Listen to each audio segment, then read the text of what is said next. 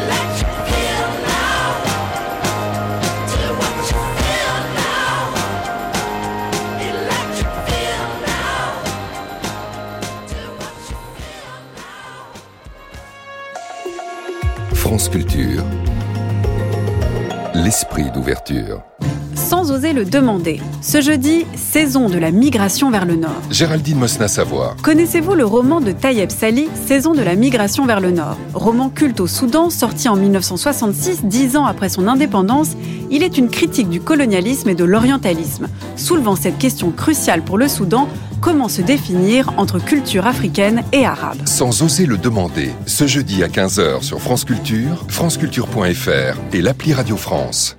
Du 17 au 28 juillet, le nouveau Festival Radio France Occitanie Montpellier. Concert symphonique et grand récital. Opéra. Jazz. Électro. De la musique Toutes les musiques. Du 17 au 28 juillet. Entrée au cœur de l'été. Avec le nouveau Festival Radio France Occitanie Montpellier. 6h, 7h, les enjeux. Baptiste Muckensturm. Bienvenue dans l'émission qui tous les matins vous fait le récit des enjeux dans les territoires en France et à l'étranger. Nous sommes ensemble jusqu'à 7 heures. Les enjeux, c'est une émission qui est préparée tous les jours par Marguerite Caton, Lucas Lazo et Tatiana Krotov. À la réalisation, Midia Portis-Guérin et à la technique ce matin, Ludovic Auger. À 6h40, les enjeux internationaux à l'ouest de la Biélorussie où est annoncée l'arrivée de centaines, voire de milliers de combattants de la milice privée russe Wagner. Les pays baltes s'inquiètent. Ils redoutent la déstabilisation de la région provoquée par un éventuel chaos en Russie. L'Estonie, la Lettonie et la Lituanie ont demandé cette semaine une présence renforcée de l'OTAN. Mais auparavant, les enjeux territoriaux prennent la direction de Bilbao, au Pays Basque, euh, au Pays Basque espagnol, d'où va s'élancer samedi le Tour de France, la course cycliste aux chiffres records, avec ses 41 millions de téléspectateurs l'an dernier et les 12 millions de participants des bords de route, va tracer pendant trois semaines un chemin idéal et spectaculaire dans le paysage national. Alors comme disait Roland Barthes, la géographie du Tour est entièrement soumise à la nécessité épique de l'épreuve. Et d'ailleurs les montagnes, les plaines et les monuments sont autant de monuments, sont autant de moments dramatiques. Joli lapsus. Tour de France, l'épopée des territoires, c'est notre sujet dans un instant.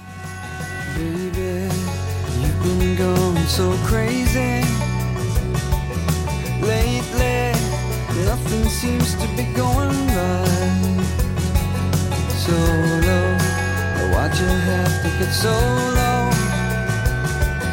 You're so, you've been waiting in the sun too long. But if you sing, sing,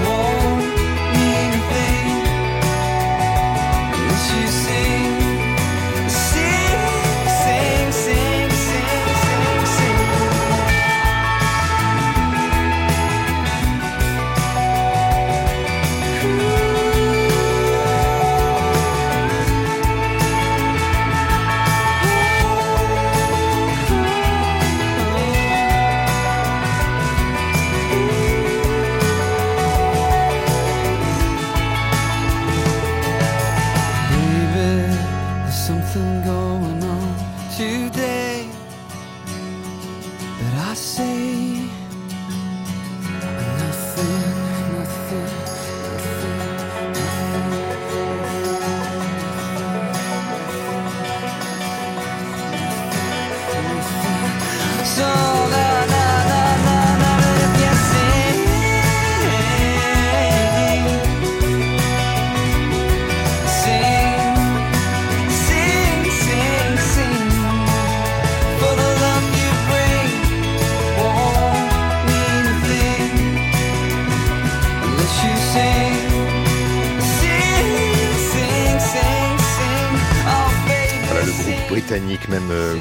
écossais euh, de Travis avec ce tube de 2001, Sing, extrait de leur album The Invisible Band. C'était en 2001. Comme je vous le disais, il est 6h09 sur France Culture.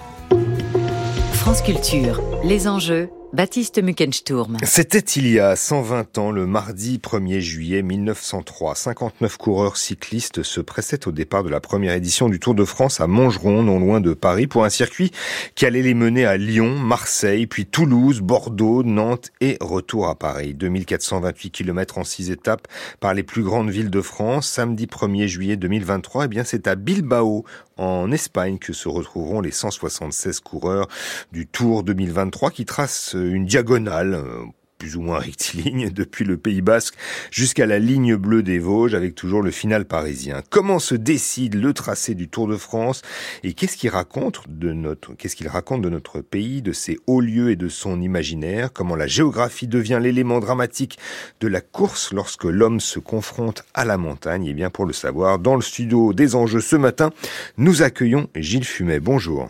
Bonjour. Vous êtes, euh, merci d'être avec nous dans le studio, euh, c'est un plaisir. Vous êtes géographe, professeur à la Sorbonne, mordu de cyclisme. Gilles Fumet, un départ en, en Espagne, à Bilbao, au Pays Basque, puis euh, très vite les épreuves pyrénéennes. C'est un départ sur les chapeaux de roue en fait. C'est un, c'est un départ évidemment qui, qui a une vision politique quand même européenne dans la mesure où ce Tour de France part depuis un, à la province basque. Et, et surtout donc euh, comme ne dit pas son nom euh, ce n'est plus un tour. C'est une cette année c'est une diagonale avec euh, évidemment des des écarts. Mais on, on, a en fait une géographie très très mouvante qui qui, qui s'apparente un peu aux, aux questions que l'on se pose selon les les époques. Et, et puis évidemment comme on peut pas aller partout en France pendant trois semaines et que les Bretons aimeraient avoir le tour et les Picards aussi. Eh bien, on, on, va y venir. Juste pour, pour commencer, Gilles Fumet, pardon de vous interrompre. Pourquoi, pourquoi ce choix de, de partir de l'étranger? Alors, c'est souvent, je pense, en hommage à, à l'impact international de cette course euh, qui a dépassé au fond ce qui euh, l'avait conçu, euh, dans la mesure où effectivement euh, euh, très tôt, on s'est vu confronté aux, problèmes politiques, aux problèmes internationaux, notamment. Euh, vous avez évoqué 1903, mais euh, 11 euh, ans plus tard, euh, on déclare la guerre aux Allemands, et donc on doit faire un, autre tracé. Et, très vite, au fond, on se rend compte que la géopolitique se, mêle au sport, et donc plusieurs fois durant cette histoire, ces 120 ans, euh, on, on, essaie de, de, de, profiter de cette course pour réconcilier les, les peuples les uns avec les autres. Et euh, régulièrement, on fait des, euh, des départs de l'Angleterre, de, des Pays-Bas. On, a, on est parti de Maastricht en 1992, au moment du, du grand traité européen. Voilà. Après, c'est évidemment euh, euh, des négociations qui se font euh, en fonction de d'un tracé. Ouais. Voilà. Et dans lequel finalement, puisqu'on va, on veut commencer par les Pyrénées.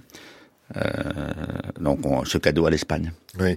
Le tracé, vous l'avez dit, hein, c'est, il, est loin de proposer un, un, Tour de France comme ça a été le cas. Euh, quand est-ce que le Tour a renoncé à faire le, euh, quand est-ce que le Tour de France a renoncé donc à faire le tour du territoire euh, exactement? Ben, assez vite en fait. Euh, euh, dans, Parce que vous évoquiez effectivement le, donc les, les oui, années dans, 20. Dans l'entre-deux-guerres, dans l'entre-deux-guerres, euh, il, il, a fallu vraiment beaucoup de temps pour qu'on aille en Auvergne, pour que euh, on, on s'aventure sur le Ventoux. Je crois que le, le, le Puy de Dôme a été euh, a été grimpé seulement en 1951. Mmh. Donc, euh, euh, on, on, considère en quelque sorte que euh, la, géographie de, la France est, est, maintenant dans, les, dans, tous les, dans toutes les têtes et qu'il n'est pas nécessaire de faire comme on le fait cette année avec 25 départements euh, qui vont être euh, parcourus. Ah. Pendant l'histoire, justement, euh, vous, vous, vous, parliez de la Première Guerre mondiale, juste avant la Deuxième Guerre mondiale, en 1939, euh, euh, le, le, Tour a évité aussi euh, euh, les zones des, les zones de combat de la Première Guerre mondiale. Tout à fait. Oui, oui, on a, euh, on, voilà, on, on, a, on a biaisé un peu à partir des Vosges et de la Lorraine pour aller vers le nord, mais, mais on a fait quand même euh, voyez, on a fait un clin d'œil euh, politique dans le sens où on, euh, on savait qu'un conflit pouvait éclater potentiellement hein, et on tenait à marquer son territoire. Mhm. L'Alsace est reste quand même incontournable puisque eh bien cette année la dernière épreuve euh, est pas tout à fait en Alsace mais dans le territoire de Belfort. Markstein, si. Markstein, si, c'est oui, le- c'est le sud de l'Alsace. Oui, c'est Euh, Non, mais c'est l'Alsace, elle est liée euh, à cette euh, à, cette montagne qu'elle partage avec les Vosges, hein, qui est euh, avec le, la Lorraine, pardon, qui est une une montagne tout à fait accessible, avec des, des sommets arrondis qui permettent euh, de faire des des arrivées d'étapes sur la montagne elle-même. hein. Il y a, il y a pas beaucoup de, de montagnes en France où on a suffisamment de place pour pouvoir organiser euh, une arrivée avec toute cette caravane et toute cette euh, euh, cette population qui suit le tour. Mhm. De l'autre côté, euh, en Bretagne, euh, qui ça- la région a longtemps été considérée comme une terre de cyclisme, sauf que le Tour n'y passe pas euh, cette année, pas plus que d'ailleurs dans, dans le nord de la France, de les Hauts-de-France. Est-ce qu'on sait comment les, les organisateurs choisissent le tracé, Gilles Fumet?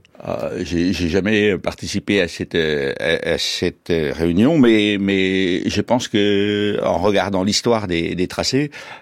euh, ben on, voilà, on alterne les régions. Hein. Je crois que la Bretagne a, a- a été euh, parcourue par le Tour en 2018, en 2015, euh, Mais- en mais aussi 2013. D'un point de vue sportif, c'est un, un dosage euh, assez subtil entre euh, euh, le plat, les montagnes, et Oui. aussi le faire en sorte que ça soit que les, les, les étapes les plus spectaculaires soient programmées en fin de semaine pour les week-ends, c'est ça? Oui, il y a alors il il y a plusieurs choses. Il y a il y a le fait que bon assez par exemple cette année assez vite les Pyrénées vont vont permettre de de se débarrasser on va dire d'un certain nombre de, de coureurs qui sont pas à la hauteur. Ensuite il y a un moment de repos. On, repart sur le Puy-de-Dôme où là il y a une deuxième compétition etc qui va qui va trier les gens et puis ensuite euh, dans les Alpes là on aura vraiment la bataille. euh, C'est ça, oui. Les, les montagnes sont omniprésentes euh, dans ce parcours euh, Oui. 2023. Puis Dôme, les Alpes, le Mont Blanc. euh, c'est- Oui parce que c'est très spectaculaire, c'est très Oui. télégénique, c'est ça Alors, du, moi, en tant que chercheur, vraiment du point de vue géographique, ce qui m'intéresse, c'est effectivement de comprendre euh, pourquoi euh, le vélo est associé à l'effort et, et pourquoi la montagne, mais euh, est, est- est le lieu en quelque sorte où, on, on- où l'être humain, euh, en quelque sorte, se, se mesure à la nature. Voilà, c'est vraiment ça qui est euh, à l'origine de, de de ce sport, exactement comme pour le ski, exactement comme pour le euh, l'escalade, vous voyez, où euh, les les hommes et les femmes, voilà, prennent à bras le corps. Enfin, les femmes pas tellement malheureusement autour de France, mais mais euh, les humains prennent à bras le corps cette nature et se confrontent à elle. Vous voulez dire que c'est plus les hommes contre la nature que la lutte des hommes entre eux? Oui, c'est voilà, c'est c'est plutôt ça. Oui, effectivement, euh, euh, même quand certains meurent euh, de, de sur le tour, hein, je pense à Simpson euh, au moment tout, euh, c'est 67, euh, 1967. c'est vraiment l'homme contre la nature, mais aussi contre le vent, contre la chaleur, contre le, le, le climat. Vous voyez, Hein, il y a, il y a vraiment une une lutte qui est euh, à la, physique dans tous les sens du terme. Et d'un point de vue géographique aussi, c'est qu'il faut souligner que c'était aussi pendant longtemps des espaces assez méconnus des Français qui ont totalement gagné en, en popularité grâce au Tour de France. Ah, c'est là que effectivement euh, on, on voit que les les Français font de la géographie. hein. mais on a toujours l'idée que la géographie c'est une discipline scolaire. Non, mais la géographie c'est ce que nous faisons tous les jours. Quand nous habitons l'île de Ré, pour connaître euh, l'île de Ré, bah, il faut euh, se coltiner la géographie à vélo. Donc le, le, le Tour de France, c'est une euh, c'est une épreuve de géographie qui permet euh, aux Français et aux autres euh, de de connaître le territoire sur lequel ils habitent. C'est c'est c'est ni plus ni moins que euh, un travail sur l'espace où je suis, où je vais, et, et surtout le vélo, il a cet avantage par rapport à la à la voiture qui nous qui nous isole du euh, euh, du territoire physique, eh bien de nous de nous coltiner à cette euh, à cette rugosité de l'espace hein, et qui fait que euh, en tout climat et notamment euh, sous la pluie avec le froid et avec le vent, eh bien on peut éprouver euh, le monde dans son corps. Voilà, je pense que c'est c'est vraiment une manière de réconcilier les Français avec euh, cette discipline qui est très difficile à enseigner, qui fait que euh, on, à l'école, en quelque sorte, euh, on en garde souvent un, un souvenir assez euh, assez mitigé, mais qu'on répare par le sport et par les voyages. C'est l'historien euh, français euh, Georges Vigarello, euh, philosophe et, et prof d'éducation physique, qui disait le Tour de France joue avec la géographie, les provinces, les frontières. Elle met en scène donc cette course met en scène un espace-nation, un décor fait du territoire lui-même. Euh, c'est une leçon de géographie qui dure trois semaines chaque année, au moment où nous sommes euh, très disponibles, puisque la plupart d'entre nous sont en vacances, et où on nous présente le territoire euh, de manière très affable et très très attrayante, hein, puisque effectivement, comme vous dites, une grande part des des gens qui suivent le Tour de France sur les écrans visitent ces lieux hein, et partent à la, à la découverte du pays sur les traces des coureurs. Mhm. On a parlé de la montagne. Les étapes de plaine sont finalement en fait des étapes de repos. Aujourd'hui, d'une certaine façon, euh, toute chose, euh, enfin, sachant que parfois la canicule rend les choses un peu, enfin, la, course compliquée, les étapes compliquées. Le choix de telle ou telle ville euh, est peut-être plus logistique que guidé par les exigences du sport ou du spectacle. Alors, quels sont les critères, Gilles Fumet? Alors, attendez, avant, il y a quelque chose sur, la canicule qui m'intéresse parce que évidemment le Coupe de France va être très impacté. Vous avez évoqué le 1er juillet de 1903. En fait, il part de Paris, il part de Montgeron à 2 heures du matin. En fait, pour éviter la canicule déjà. Donc, vous voyez, on peut imaginer que dans quelques années, le Tour de France puisse partir la nuit. Et les spectateurs le voyaient, sortaient de chez eux pour regarder le Tour Et alors, effectivement, il y avait des haies de gens qui, qui suivaient ça euh, en pleine nuit pour euh, applaudir et encourager les, les coureurs.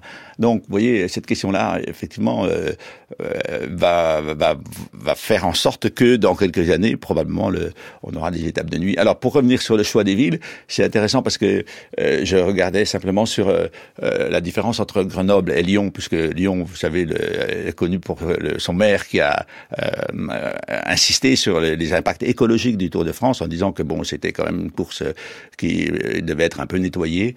Eh bien, Grenoble a reçu le De France euh, deux fois plus que la ville de Lyon, mais en sachant aussi que euh, des villes euh, entre guillemets bourgeoises, voilà, qui sont en vacances l'été, ont, moins envie de recevoir une course que des villes plus populaires ou et puis évidemment plus touristiques. Mais il y a des critères, enfin, en tout cas jusque dans les années 70, euh, je crois l'avoir lu dans un papier que vous avez écrit, euh, les, une ville-étape implique une certaine culture cycliste municipale, des finances saines, pas de mouvements sociaux graves risquant de perturber la course, ça faisait écho à ce qui s'était passé dans la Lorraine des années 70. Il faut aussi 3 à 4 000 lits pour l'hébergement dans un rayon de 20 km et une ligne droite de 500 mètres avec une largeur de 6 à 8 mètres pour l'arrivée.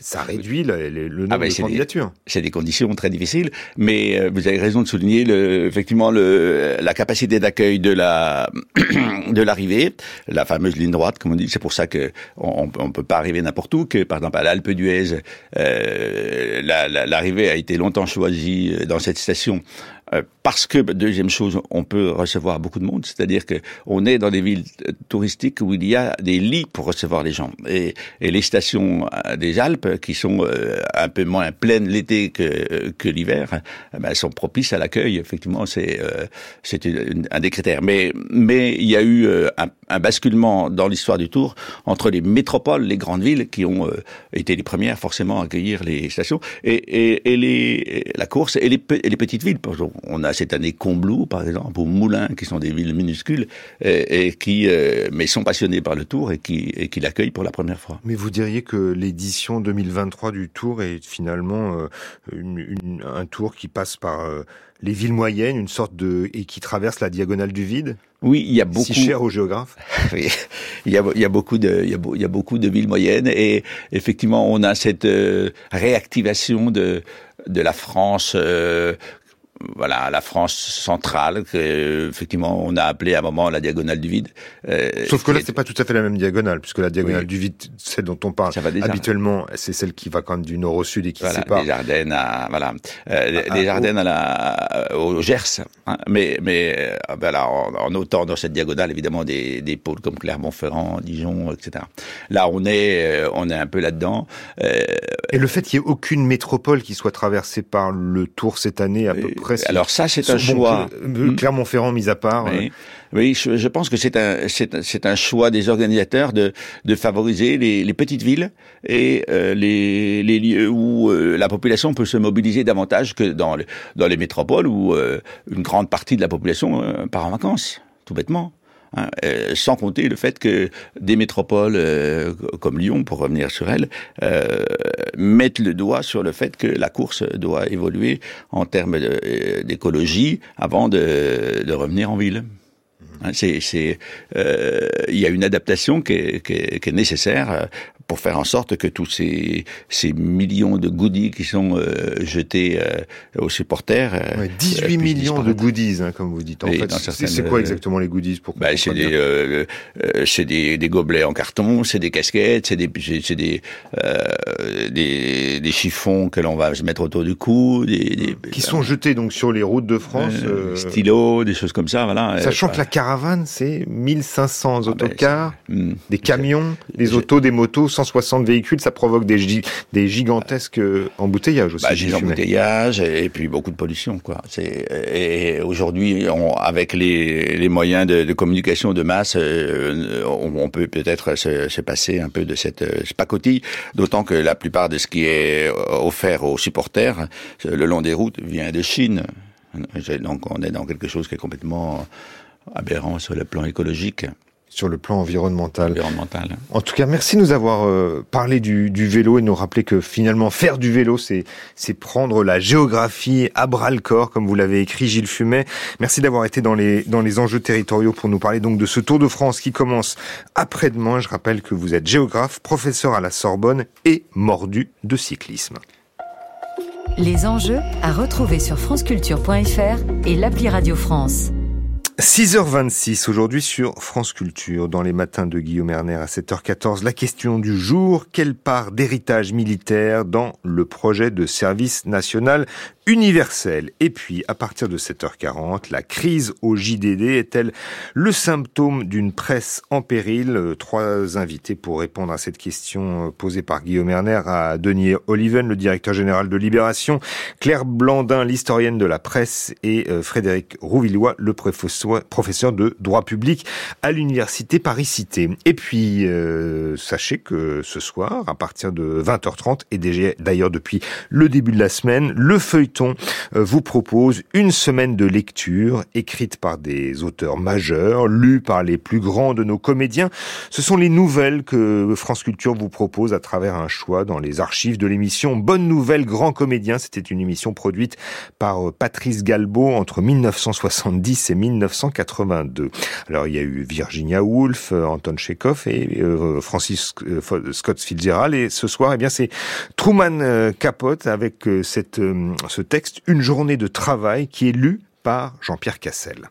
Marie Sanchez est une femme de ménage professionnelle qui travaille à l'heure, 5 dollars l'heure, 6 jours par semaine. Elle travaille approximativement 9 heures par jour et se rend en moyenne dans 24 domiciles différents entre le lundi et le samedi. En général, ses clients n'ont besoin de ses services qu'une fois par semaine. Marie a 57 ans. Originaire d'une petite ville de Caroline du Sud, elle a vécu au nord ces 40 dernières années. Son mari, un portoricain, est mort l'été dernier. Elle a une fille mariée qui habite San Diego et trois fils. L'un est dentiste, un autre purge une peine de dix ans de prison pour vol à main armée, le troisième est simplement parti, Dieu sait où. Il m'a téléphoné à Noël dernier, il avait l'air très loin. Je lui ai demandé Où es-tu, Pete? Mais il ne m'a pas répondu. Alors je lui ai dit que son père était mort, il a dit bon, que c'était le meilleur cadeau de Noël que je pouvais lui faire. Alors j'ai raccroché, bang, et j'espère qu'il ne me rappellera jamais. Cracher comme ça sur la tombe de son père. D'accord, c'est vrai que Pedro n'a jamais été très bien avec les gosses ni avec moi. Il se cuitait, il jouait au dé, il traînait avec des mauvaises femmes. On l'a trouvé mort sur un banc dans Central Park. Il avait une bouteille de Jack Daniel presque vide dans un sac en papier glacé entre ses jambes. N'a jamais bu que du meilleur, cet homme-là. N'empêche que Pete, il est allé trop loin en disant qu'il était heureux que son père soit mort. Il lui devait la vie tout de même, non? Et moi aussi je devais quelque chose à Pedro. Sans lui, je serais encore une baptiste ignorante perdue pour le Seigneur. Voilà Jean-Pierre Cassel qui lisait euh, en 1982 une journée de travail de Truman Capote. C'était donc dans cette émission de Patrice euh, Galbeau de l'époque et dont une, toute une partie est rediffusée euh, cette semaine. Grands auteurs, grands comédiens, grandes heures de la radio. C'est à retrouver sur franceculture.fr et l'application Radio France. France Culture. L'esprit d'ouverture. Elisabeth Borne a annoncé récemment un plan interministériel de lutte contre le harcèlement scolaire. Emmanuel Laurentin. La Première ministre et le ministre de l'Éducation nationale ont décidé, après le drame du suicide de l'INSEE, de faire de la lutte contre le harcèlement une priorité absolue, je cite, de la rentrée prochaine. Pourquoi est-il si difficile de combattre le harcèlement scolaire? C'est la question que pose le temps du débat. Le temps du débat, aujourd'hui à 18h20 sur France Culture, franceculture.fr et l'appli Radio France. Aller au théâtre ou jouer la comédie, deux pratiques qui permettent à la jeunesse d'ouvrir le champ des possibles. Nicolas Herbeau. Ce jeudi, le Book Club reçoit Mathieu Banvillet qui signe Nina et les secrets du théâtre, ainsi que Kevin Case qui raconte comment je suis devenue Olivia. Le Book Club, du lundi au vendredi à 12h50 sur France Culture, franceculture.fr et l'appli Radio France. Comment le skate a déferlé en France Quelle histoire raconte cette planche de bois à quatre roues et quel état d'esprit s'épanouit dans son sillage Perrine Kervran. Pour LSD, la série documentaire, Raphaël Kraft a écumé les skateparks et tenté le holly au moment où le skate débarque au JO. LSD, du lundi au jeudi à 17h sur France Culture, franceculture.fr et l'appli Radio France. Il est 6h30 et vous écoutez France Culture. En raison d'un appel à la grève de l'ensemble des organisations syndicales représentatives de Radio France, déposé pour le maintien de l'information sur France Musique et du journal de 22 heures de France Culture, nous ne sommes pas en mesure de diffuser l'intégralité de nos programmes habituels. Nous vous prions de nous en excuser.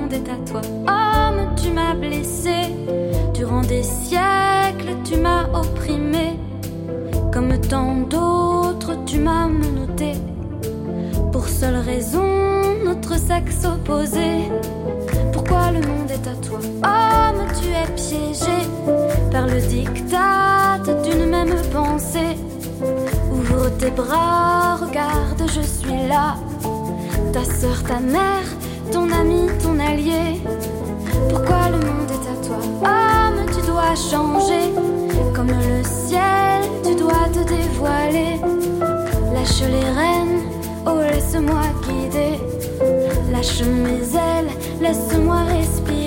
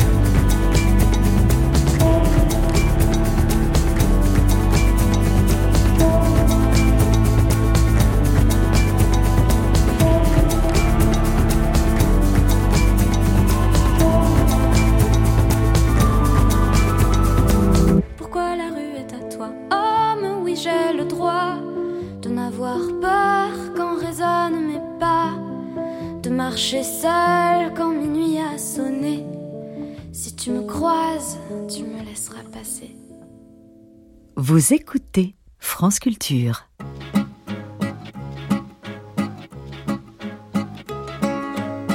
Prince des Monts-en-l'Air et de la cambriole, toi qui eus le bon goût de choisir ma maison, cependant que je colportais mes gaudrioles.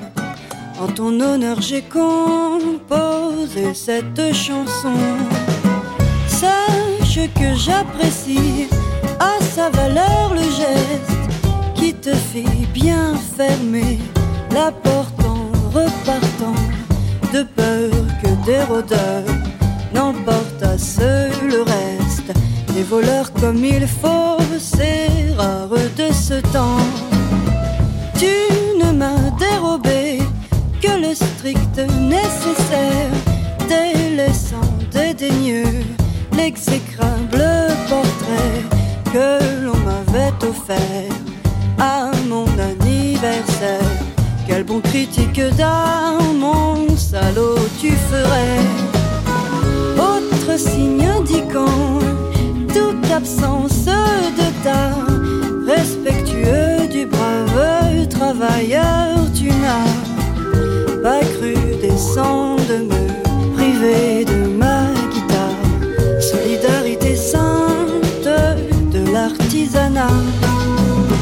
Pour toutes ces raisons, vois-tu, je te pardonne sans arrière-pensée. Après mûr examen, ce que tu m'as volé, mon vieux, je te donne.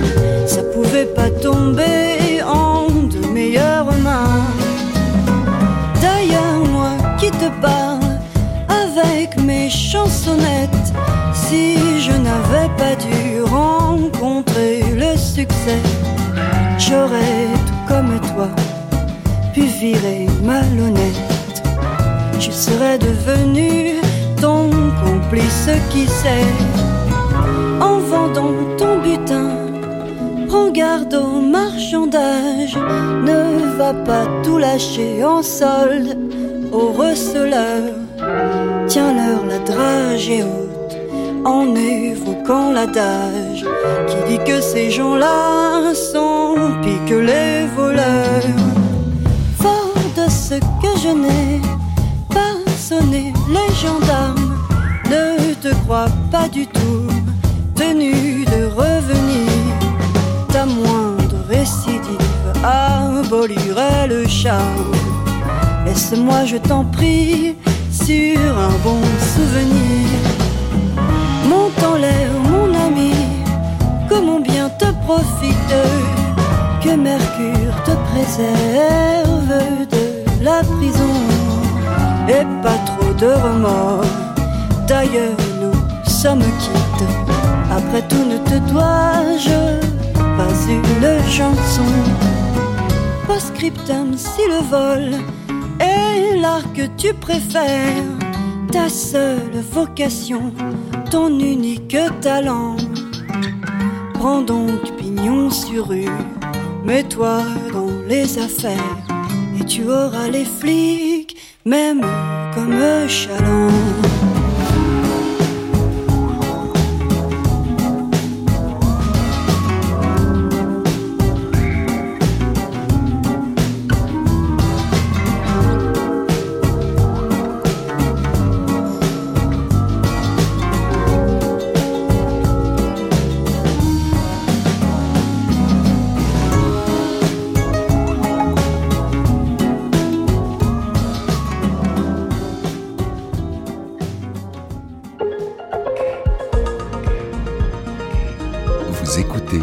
France Culture.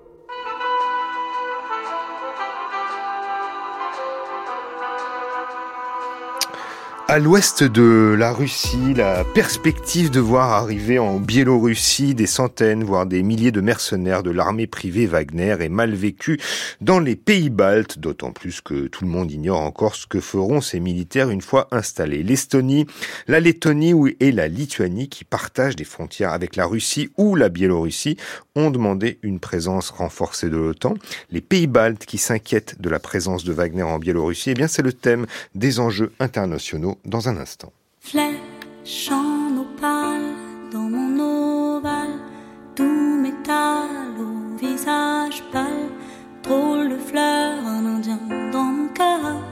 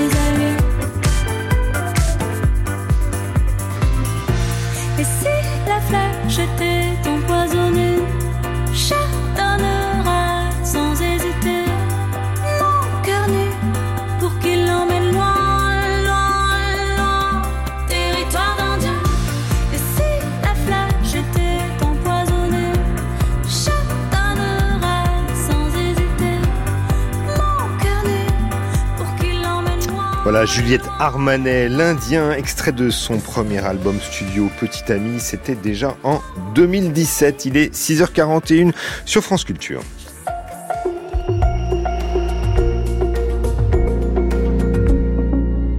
C'est l'un des enjeux internationaux. Après la rébellion armée en Russie le week-end dernier et la proposition d'accueil de la Biélorussie faite aux milliers de mercenaires de l'armée privée Wagner, l'inquiétude monte parmi les responsables politiques des pays baltes à l'ouest de la Biélorussie, du nord au sud, le long de la mer Baltique. L'Estonie, la Lettonie et la Lituanie, mais aussi la Pologne se mettent à redouter des fragilités russes et la possibilité de chaos dans la région avant-hier. À Paris, les ministres des Affaires étrangères des pays baltes euh, réunis ont appelé au renforcement du dispositif de l'OTAN dans sa région. Alors pour euh, comprendre l'environnement des pays baltes euh, qui a changé depuis l'annonce donc des mercenaires de Wagner chez leurs voisins, l'arrivée donc euh, des mercenaires de Wagner chez leurs voisins biélorusses, eh bien nous sommes en compagnie de Céline Bayou. Bonjour. Bonjour. Vous êtes chargé de cours à l'INALCO, chercheur associé au Centre de recherche Europe-Eurasie, le CR2E de l'INALCO, et rédactrice en chef de la revue en ligne Regard sur l'Est. Céline Bayou, comment la marche vers Moscou des paramilitaires de, Wagner a-t-elle été perçue depuis les pays baltes? Alors avec beaucoup d'inquiétude évidemment. De toute façon, je crois que le monde entier euh, a, a, suivi cette marche euh, samedi avec euh, avec à la fois beaucoup d'étonnement et beaucoup d'inquiétude, mais évidemment beaucoup plus fortement euh, dans ces régions parce que il y a une proximité, il y a des frontières communes, il y a une histoire inquiétante et il y a de toute façon une tension permanente et qui n'est pas nouvelle et qui ne date pas de 2022, qui ne date pas non plus de 2014 avec l'affaire de la Crimée, mais qui remonte beaucoup plus loin avec euh, la perception de toute façon de la Russie qui reste une menace. Mmh. Donc c'était un pas supplémentaire. Euh, sans qu'on sache vraiment quel est le rôle exact euh, d'intermédiaire qui a pu jouer le, donc le président euh, du Bélarus euh, Loukachenko pour désamorcer la crise en Russie, qu'est-ce qu'on sait des, des conditions d'accueil de, de, des paramilitaires Wagner en, en Biélorussie? Alors, Autant que je sache, on n'en sait rien, mais je ne pense pas que ce soit juste mon incompétence. C'est-à-dire, je crois que vraiment c'est très très confus euh, et qu'on se demande même si la négociation n'est pas encore en cours. C'est-à-dire que euh, ça n'a pas l'air d'être tout à fait euh, fixé. Il y a eu apparemment euh, un accord entre entre donc euh, Prigogine et, Poutine, euh, sans doute avec l'intermédiation de Loukachenko, quoique même celle-ci, on ne sait pas très bien quel a été le rôle, si c'était un rôle actif ou passif. mais à ce stade, on ne sait pas exactement. on a compris donc que Prigogine euh, devait venir en Biélorussie avec un certain nombre d'hommes, mais on ne sait pas combien. Euh, le discours de Poutine a l'air de dire que c'est ouvert, c'est-à-dire que c'est ceux, ceux qui... Il a laissé trois choix fait aux, soldats, enfin aux mercenaires de Wagner, c'est soit vous rentrez dans l'armée russe, soit vous rentrez à la maison, soit vous allez en Biélorussie. Euh, donc je pense que les choses vont se décanter petit à petit, mais du coup cette incertitude crée évidemment une angoisse supplémentaire sur les rivages de la Baltique. Mmh. Vous, vous laissez entendre que le président bélarus a donc été érigé en héros euh, de, la, part des Russes pour avoir justement euh, négocié avec euh, le, chef des mercenaires Wagner, mais ça pourrait être aussi une sorte de mise en scène ben on, on, ignore, c'est-à-dire que la façon dont ça s'est passé, lui en tout cas a mis en scène et, et il a pris la parole euh, en début de semaine en, en disant que c'est lui qui avait tout organisé, c'est une option euh, possible. Euh, une autre option euh, serait que euh, Poutine, ne pouvant pas parler à, à Prigogine euh, pour des raisons évidentes politiques, aurait demandé à, à, de le faire. Donc on ne connaît pas bien en fait la, la, la part de coercition ou, ou d'initiative personnelle. Peut-être que c'est un coup très bien joué par Loukachenko qui finalement euh, reprend une position, ou peut-être il a été mis en demeure euh, de, de, le faire et d'apparaître comme tel. Mmh. Euh, le président du Belarus, donc Alexandre Loukachenko, qui, qui a raconté hein, sa conversation avec Evgeny Prigogine, qu'il il a dit qu'il y avait beaucoup de d'invectives, de, gros mots, de grossièreté qui avaient été employés donc pendant une demi-heure de cette conversation téléphonique. Finalement, la, phrase la plus importante, aurait-il aurait dit, c'est qu'une mauvaise paix vaut mieux que n'importe quelle guerre. Hein, c'est ce qu'a dit, c'est ce qu'aurait dit donc euh, Loukachenko pour euh, convaincre Prigogine euh, d'arrêter sa montée vers euh, vers Moscou. À l'été 2020, euh, Céline Bayou, les, autorités, du, du Belarus avaient arrêté sur leur territoire une trentaine de mercenaires de Wagner justement qui étaient accusés à l'époque de chercher à, à déstabiliser le, le, processus électoral en cours. C'était juste avant les élections qui avaient été jugées frauduleuses par l'opposition et que d'ailleurs entraîné le Belarus Bélarus dans une crise politique et renforcer d'ailleurs sa vassalisation par la Russie. Quelle était la, teneur des relations entre Loukachenko et, Prigogine euh, à l'époque? Apparemment, enfin, les deux hommes se connaissent évidemment, mais ne se connaissent pas plus que ça, semble-t-il, et, n'ont pas eu de contact euh, au cours des 20 dernières années euh, si intense. En tout cas, il semble pas que ce soit des amis, même si c'est un petit peu le même le même terreau. Euh, à ce moment-là, Loukachenko a utilisé en fait ce, ce, euh, cette affaire je pense que c'est vraiment dans sa stratégie de balancier permanent qu'il a eu pendant très longtemps euh, entre Europe et, euh, et Russie. C'est-à-dire, euh, on sent que de temps en temps, il est plutôt du côté russe et de temps en temps plutôt du côté européen. Et là, c'était peut-être aussi une façon de donner des gages à l'Europe et à sa, à sa, population vraisemblablement pour dire je n'ai rien à faire avec ça, je n'ai rien à faire avec Wagner ni avec Prigogine. Et en fait, ce qu'il dénonçait en dénonçant la, la, la, présence de ces hommes, c'était une ingérence russe, puisque Wagner, Prigogine, c'est la Russie, derrière c'est Poutine, et c'était une façon, je pense, de donner des gages. Alors, quelle était la part de mise en scène, quelle est la part d'opportunisme? Euh, Là, là c'est pareil, on, on, on ignore, euh, mais en, en, tout cas, il y a une instrumentalisation euh, très très claire euh, à ce moment-là de, de, cet événement, et ce qui en effet est paradoxal puisque ça n'empêche pas aujourd'hui euh, donc d'accueillir de, Prigogine et potentiellement ses hommes sous la contrainte ou pas. Voilà, on ne sait pas. À bras ouverts, mais en leur disant aussi euh, qu'ils ils vont rester un certain temps, hein, c'est ça. Alors, guillemets. il resterait un certain temps, mais il est à leurs frais.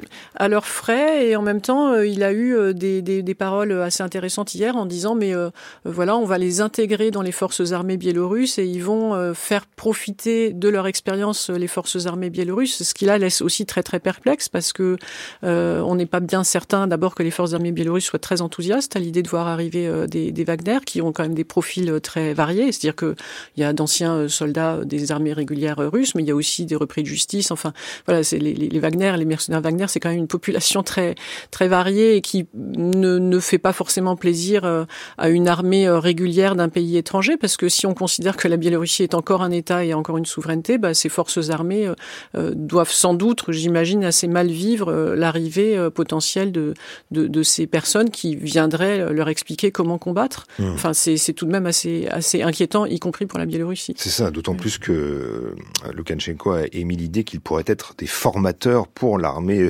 du, du Bélarus, donc ça peut être inquiétant. Cette semaine à Paris, Céline Bayou, les ministres des Affaires étrangères lituaniens et lettons ont alarmé sur les, les bouleversements régionaux qu'entraîne donc l'arrivée des, des, paramilitaires de, de Wagner au Bélarus. Qu'est-ce qui est à craindre et en quoi, par exemple, la présence de ces soldats est euh, plus inquiétante que le, le, transfert ces dernières semaines d'ogives nucléaires russes vers le Bélarus. D'ailleurs, le, le, premier déploiement de, de, la sorte depuis la chute de l'Union soviétique. Oui, alors bah, parce, parce qu'en fait, euh, euh, ce déploiement d'ogives finalement ne change pas grand-chose. C'est-à-dire que oui, ça rapproche des ogives euh, de l'Ouest. Euh, il y a un déplacement euh, de quelques centaines de kilomètres, mais finalement, c'est pas la Biélorussie qui a le contrôle de ces ogives, donc euh, le contrôle reste à Moscou. Donc ça ne change pas tant de choses que ça.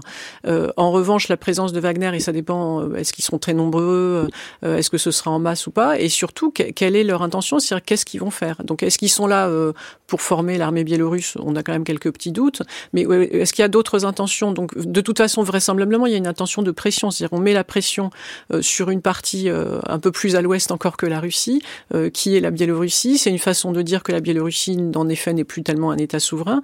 Et on est à la frontière de l'UE, de l'OTAN, et les Lettons, les Lituaniens ont une frontière commune avec la Biélorussie. Donc, on comprend bien que la présence, ils, ils, ont peur de provocation, euh, et, et, évidemment, la première réaction pour eux a été de dire il faut qu'on renforce les frontières, mmh. notamment. Sachant que géographiquement aussi, il faut que vous nous éclairiez sur ce point, il y a ce fameux couloir de la entre, entre de fameux couloir qui passe par la ville de, de Saviki en, en, en, Pologne et euh, qui pourrait faire en sorte qu'il bien qu'il y ait une continuité euh, géographique entre euh, la, la, la, Biélorussie et la partie complètement euh, occidentale de la Russie. Oui, alors c'est la trouée de, de Souvalki en fait Souvalki. qui qui est qui a une, à peu près enfin moins d'une centaine de kilomètres qui qui font en fait la frontière entre euh, la Pologne et la Lituanie et cette euh, cette frontière en fait à l'une de ses extrémités on a la l'enclave la, russe de Kaliningrad au nord et, et, au sud on a la Biélorussie et donc ça fait très longtemps que les, les États baltes sont très inquiets de cette trouée de Souvalki parce qu'à chaque fois qu'ils voient un renforcement de la coopération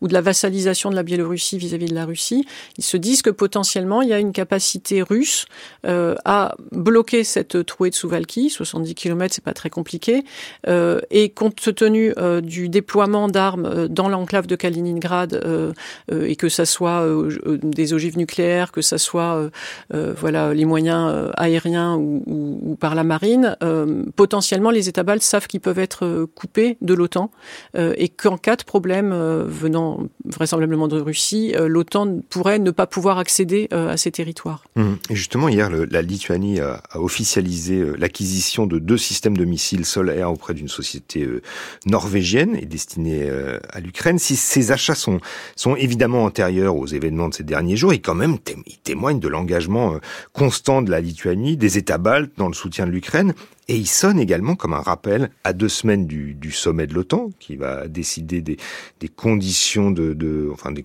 des, premières conditions pour intégrer euh, l'Ukraine dans l'OTAN. Est-ce que ce n'est pas une manière de rappeler aux partenaires occidentaux euh, de ne surtout pas relâcher leurs efforts?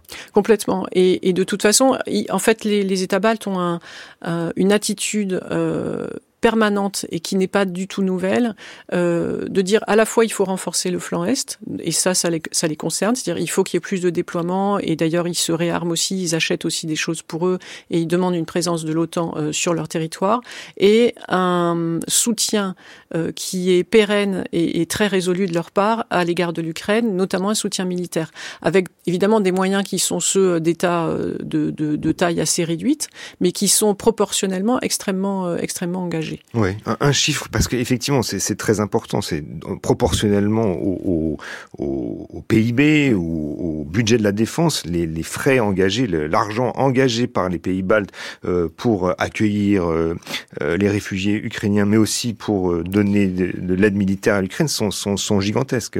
Oui, en, proportion du PIB, ils sont en fait en tête de classement. Si on regarde le classement qui est fait notamment par le Kiel Institute, euh, c'est assez intéressant parce que c'est la Lettonie qui est en, première position. Je crois qu'ensuite on a l'Estonie ou la, Lituanie et puis la Pologne juste après, euh, en proportion du PIB. Alors évidemment, euh, euh, le plus gros donateur en valeur absolue, ce sont les, États-Unis et, ensuite euh, le Royaume-Uni. Mais ça veut dire qu'il y a vraiment un engagement politique très très fort et aussi ils se font les porte-parole euh, en fait de cette cause-là au sein de l'Union européenne, au sein de l'OTAN, euh, pour toujours dire il faut surtout rien relâcher parce que leur perspective est si on relâche cette aide, si on ne permet pas à l'Ukraine de gagner cette guerre, euh, il n'y a pas que l'Ukraine qui sera détruite. C'est-à-dire que les ambitions, pour eux, les ambitions de la Russie iront au-delà et c'est toute l'Europe qui sera, qui sera concernée. Et les opinions publiques de chacun de ces trois pays, l'Estonie, la Lettonie, la Lituanie, sont euh, sur le au, au, diapason justement? Oui, je, je, pense. Alors bon, il y a forcément euh, des, des, quelques petits débats, mais c'est pas des débats très importants.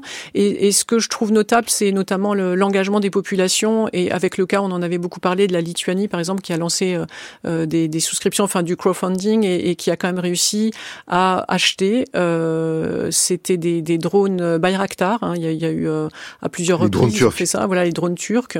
et voilà, juste par crowdfunding, la, la population se mobilise et ils ont eu de quoi acheter, euh, acheter un drone. Et qu'ils ont donné à l'Ukraine. Les, les, ménages donnaient en, oui. en moyenne combien enfin... Alors je ne sais pas combien chacun a donné, mais, mais la population s'est mobilisée. Et c'est vraiment une initiative qui venait du bas. Et ça, ça c'est typiquement balte. C'est-à-dire vous avez des initiatives comme ça qui sont civiles, en fait. Et la population se mobilise. Et je, je, je trouve que vraiment c'est, ça incarne bien, en fait, cette euh, unanimité. Euh, la Russie est une menace. Et, il faut. Il y a aussi un engagement sur les valeurs. C'est-à-dire on ne peut pas laisser passer une agression de cette sorte qui est totalement injustifiée de la part de la Russie où que ce soit.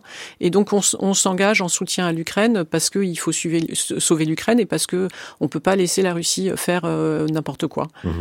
À l'approche du, du, sommet de l'OTAN qu'on évoquait il y a quelques instants et à la demande de la Lituanie, euh, l'Allemagne a annoncé euh, la volonté de porter à 4000 hommes ses effectifs dans, dans le pays balte. Comment s'est renforcé le, le dispositif euh, de l'OTAN en Lituanie et en Lettonie, euh, deux pays donc qui partagent leurs frontières avec la Russie ainsi qu'avec euh, avec la, enfin qui partagent leurs frontières avec la Biélorussie. Euh, il y avait déjà des, des, soldats allemands, il y en avait 850, mais enfin de la passer à 4000, c'est important. Alors c'est important, mais c'est une annonce, donc il va falloir voir comment ça va être réalisé et, quand Parce que quand même l'annonce paraît, excessive, enfin excessive, elle paraît énorme. ces déploiements, en fait, ils ont été décidés en 2016, donc ça, c'est l'effet, l'effet prise de la Crimée, crise du Donbass, etc., qui a fait réagir l'OTAN. Les États baltes demandaient ça déjà bien avant, puisque eux percevaient la menace russe bien avant, et c'est effectif depuis 2017 où en effet l'OTAN a, envoyé des bataillons dans chacun des États baltes et en Pologne. Et depuis le, 22, le 24 février 2022, il y a eu un renforcement et un doublement finalement de, l'engagement de l'OTAN sur tout le flanc est, donc pas seulement dans la région euh, nordico-baltique, euh, mais aussi en Roumanie, en Slovaquie, enfin plus au sud. Euh, et, donc on a vraiment renforcé cette présence. La France est engagée d'ailleurs, puisque la France est aussi présente en Estonie dans, ce cadre-là. Et là, oui, on a cette annonce allemande qui fait extrêmement plaisir aux Lituaniens parce que, parce que de toute façon, les États baltes demandent toujours à ce qu'il y ait plus, plus d'hommes, plus de matériel, parce que pour eux, c'est de la dissuasion. Euh, et, et, et c'est une façon de dire à la Russie, attention, euh, l'OTAN est vraiment présent, euh, est vraiment là, et, et donc euh, vous, vous, ne pouvez pas, enfin parce qu'ils ressentent vraiment cette, cette pression de la part de la Russie potentiellement. Mmh. Sachant aussi que l'entrée de la Finlande, donc dans l'organisation du traité de l'Atlantique Nord, euh, en attendant celle de la Suède, hein, dont les négociations bloquent toujours avec la Turquie, c'est aussi un gage de sécurité pour les pays baltes. Oui, parce que ça rend en fait la, mer Baltique, on, on, en fait un lac otanien, comme on dit, c'est-à-dire que ça marginalise la Russie qui n'a plus beaucoup maintenant de, de, de, de points d'accès euh, ou un, qui est un peu plus euh, sur le côté, un peu plus marginalisé, parce qu'il lui reste le port de Saint-Pétersbourg et, le, port de Kaliningrad, mais elle a perdu en emprise. Et pour les Baltes, c'est aussi important parce que ça dessert les taux en fait par rapport à cette trouée de Souvalki qu'on évoquait tout à l'heure. Euh, c'est-à-dire que si l'OTAN est présente maintenant euh, en Finlande, ça veut dire qu'en cas de problème, l'OTAN peut intervenir par le nord, c'est-à-dire par, par, voie maritime, euh, un peu plus facilement et, briser peut-être cette euh, ce qu'on appelle les zones de déni d'accès, c'est-à-dire euh, par rapport aux, à la présence euh, russe sur sur l'ensemble de cette de cette région. Alors c'est pas simple, mais c'est quand même un petit appel d'air pour mmh. eux. Merci beaucoup, Céline Bayou, de nous avoir éclairé justement sur l'inquiétude des pays baltes face à, à, au chaos perçu euh, par ces opinions publiques euh, face à, à, la montée des, mercenaires de Wagner la semaine dernière euh, en Russie et alors arriver chez leurs voisins en Biélorussie. Céline Bayou, je rappelle que vous êtes chargée de cours à l'INALCO, chercheur associé au Centre de recherche Europe-Asie de, Europe, Eurasie de l'INALCO et que vous êtes rédactrice en chef de la revue en ligne Regard sur l'Est.